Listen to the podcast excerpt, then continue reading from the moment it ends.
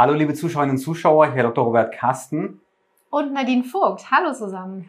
Heute geht es um ein ganz spannendes und interessantes Thema und zwar geht es um The Ordinary. Das ist eine Kosmetikmarke aus Kanada, die in, den, in der letzten Zeit für viel Furore gesorgt hat.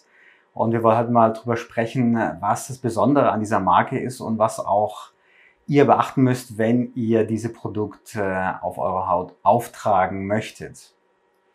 Ja, ich habe mal auf Instagram geschaut. Die haben fast 1,5 Millionen Follower und ja, die Werbeslogans versprechen ja wirklich wunderschöne Haut. Und jetzt frage ich mich, wie kann das sein, dass die Produkte so günstig sind?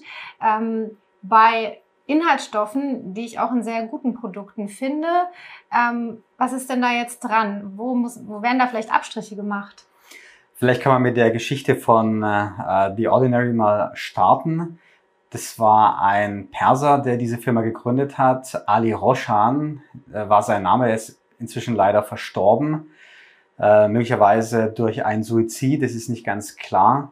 Und er hat ein, war in der Softwarebranche tätig und hat dann bei einem Kosmetikunternehmen gesehen, dass die Inhaltsstoffe ziemlich günstig sind im Verhältnis zu dem Preis, zu dem diese Kosmetika dann verkauft werden und hat sich überlegt, okay, womit hängt es zusammen? Und hat dann auch sich überlegt, eine, einen Konzern zu gründen mit unterschiedlichen Kosmetikmarken.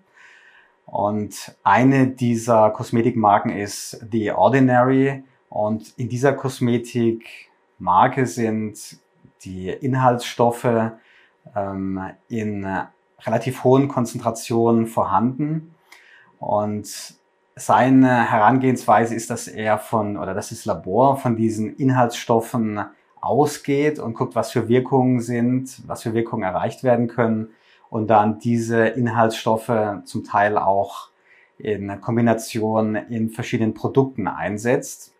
Und ein großer Pluspunkt von äh, The Ordinary ist, dass die Kosmetikprodukte ähm, relativ einfach hergestellt werden. Deshalb sind sie auch so günstig. Die Verpackung ist günstig. Das sind fast immer Tropffläschchen oder so Aufklapptuben. Und die Inhaltsstoffe werden in eine Formulierung gepackt, die ziemlich einfach ist. Und das ist auch ein Nachteil von The Ordinary, denn die Formulierung, also die Basis, in welche diese Inhaltsstoffe gepackt werden, kann für manche Menschen eben auch hautreizend sein, sodass sie es gar nicht vertragen können. Was heißt das jetzt genau? Also da sind Wirkstoffe drin, das ist ja Wirkstoffkosmetik, so wie ich es verstanden habe, die schon eine Wirkung haben, aber irgendwie auch doch nicht, weil sie nicht optimal zusammengesetzt sind. Das ist korrekt. Die Inhaltsstoffe, beispielsweise Vitamin C, ähm, wirken, ähm, es ist ein starkes Antioxidant und die Wirkung ist auch nachgewiesen, genauso wie bei Vitamin A, Retinol. Das ist wirklich ein Stoff, der Fältchen reduzieren kann. Und diese Stoffe sind auch in der Tat enthalten in den Produkten. Allerdings kommt es bei diesen beispielsweise sehr darauf an, in welcher Grundlage die sich befinden, auch in welcher Verpackung. Vitamin C ist lichtempfindlich und es ist schon auch in braunen Fläschchen wird es angeboten, aber es ist auch temperaturempfindlich und auch ähm, reagiert mit Luft, wo dann die, die Reaktivität beziehungsweise die Wirksamkeit ziemlich schnell nachlassen kann. Genau das gleiche ist bei Vitamin A, da haben sie unterschiedliche Produkte. Sie haben ein Produkt, das ist Retinol in Squalen und dort ist es so, dass die Wirkung ziemlich schnell nachlässt. Und in einem anderen Produkt, das ist Gran Active, wird es genannt. Es ist ein Produkt in Emulsion, wo die Konzentration oder die Wirksamkeit von Vitamin A beispielsweise deutlich länger hält. Also kann man sich nicht so ganz drauf verlassen, dass man auch nach drei Monaten noch eine sehr starke Wirkung hat, wie das bei anderen Produkten ist wenn man das so vergleicht, dann kommt einem ja gleich SkinCeuticals in den, äh, in den in Gedanken. Und das ist, das ist ja ein Produkt, was in den USA entwickelt wurde, ich glaube von einem äh, texanischen Dermatologen und es wurde dann von L'Oreal aufgekauft. Und diese Produkte, die äh, enthalten auch hohe Konzentration an Wirkstoffen, aber eben auch in einer Formulierung, die dann eine längere Haltbarkeit auch garantiert.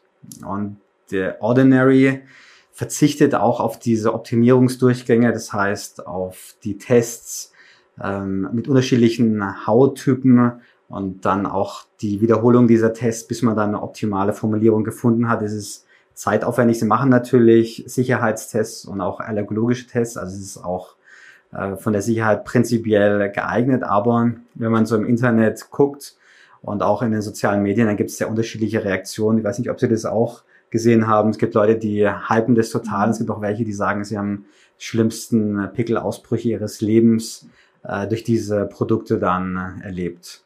Mhm.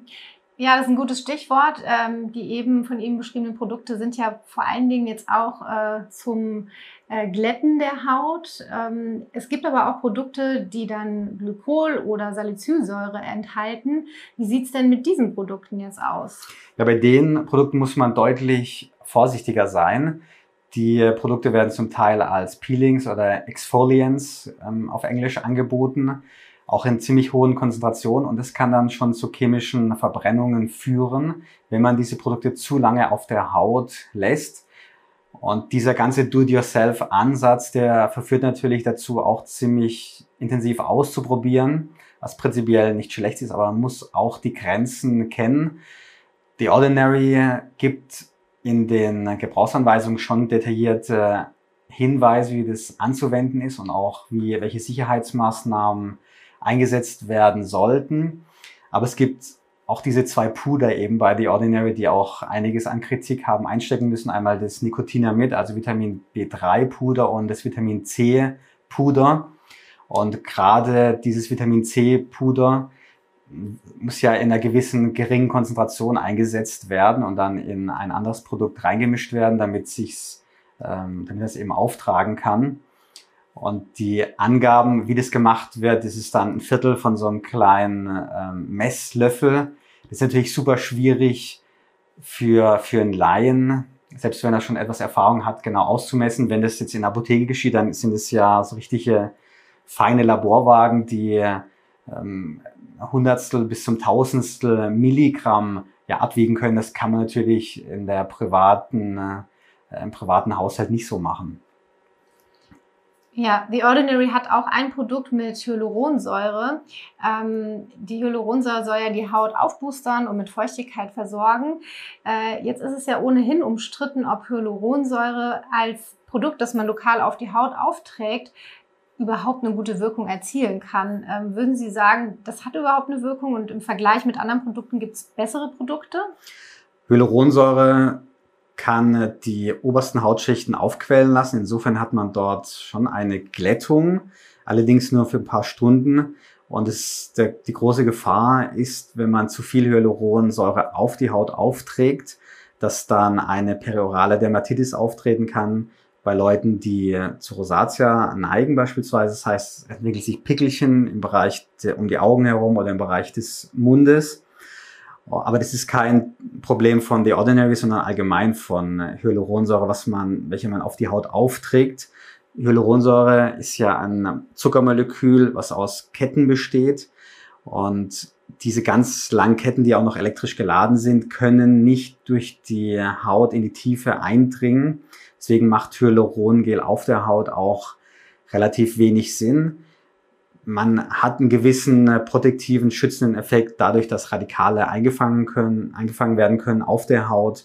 Aber es ist nicht so, dass Hyaluronsäure wirklich Falten auffüllt, aber das ist kein Thema von The Ordinary. Ein Punkt allerdings von The Ordinary ist oder eine Gefahr, weil die Produkte ziemlich günstig sind, kann das dazu verführen, dass man zu viel auf die Haut aufträgt. Also man nimmt ein Hyaluronsäureprodukt, dann vielleicht noch ein Antioxidant, dann noch eine Creme und dieses Schichten von äh, verschiedenen Produkten, auch von verschiedenen Wirkstoffen, kann dazu führen, dass eben dann eine Hautreizung auftritt, vor allem diese genannte periorale Dermatitis.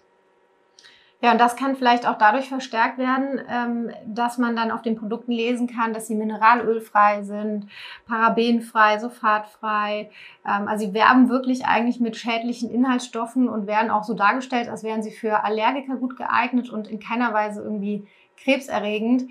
Ähm, das verleitet ja vielleicht auch dazu, dass man eher zu so einem Produkt greift oder zu mehreren Produkten. Korrekt. Also der, dieses, der Erfolg ähm, beruht ja auch darauf, dass man selbst quasi wie alchemistisch tätig werden kann, so Do-it-yourself-Kosmetik einsetzt.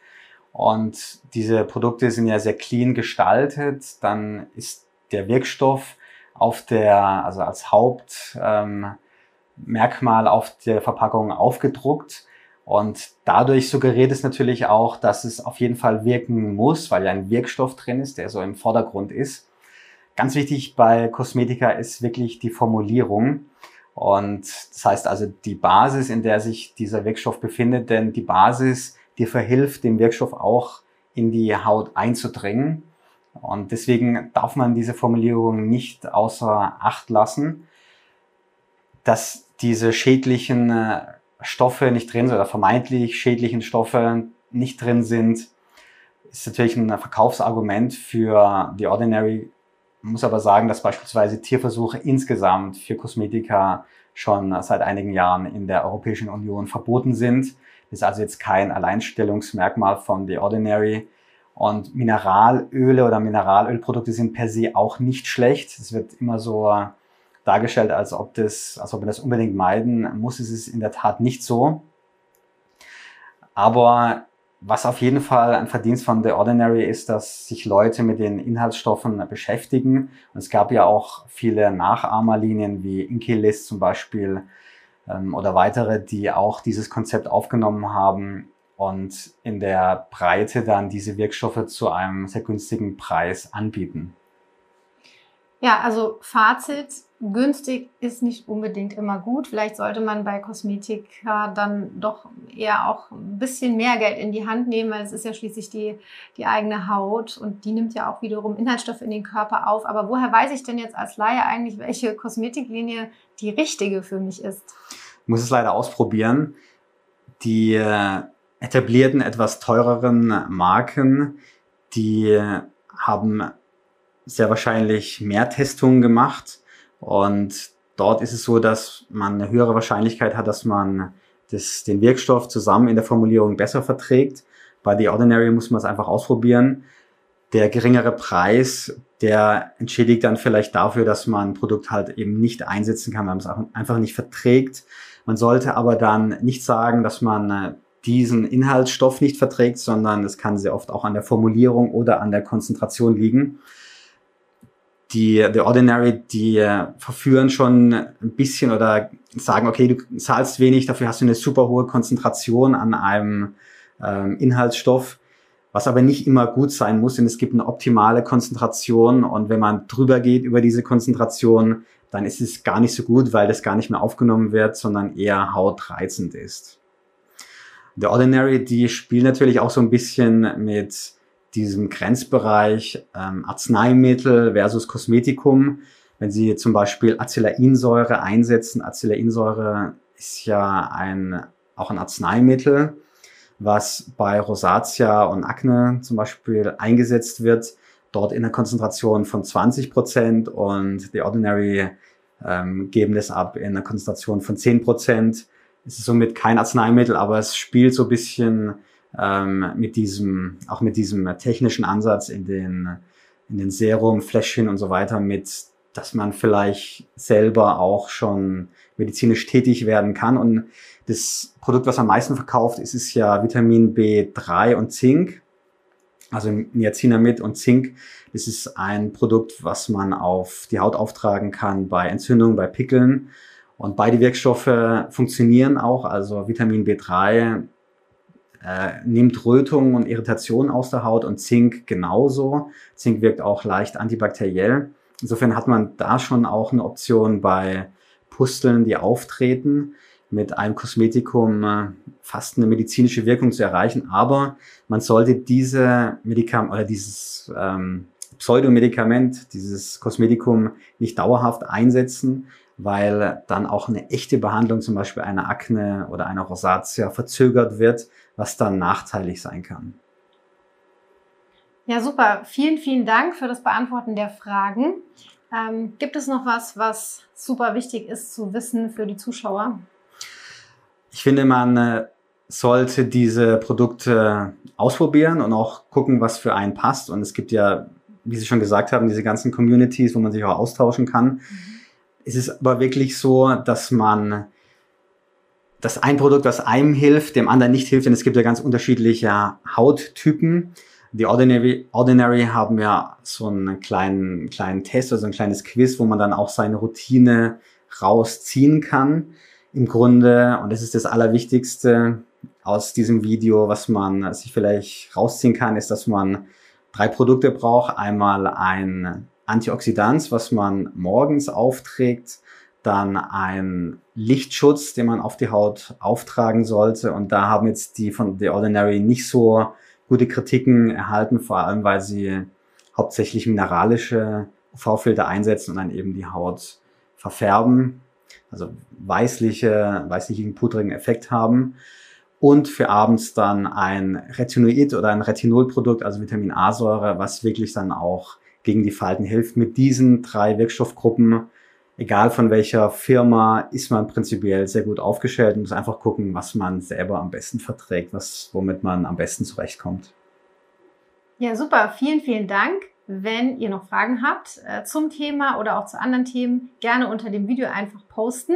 Wir freuen uns auf eure Fragen und vielen Dank. Bis zum nächsten Mal. Viele Grüße. Bis dann. Tschüss.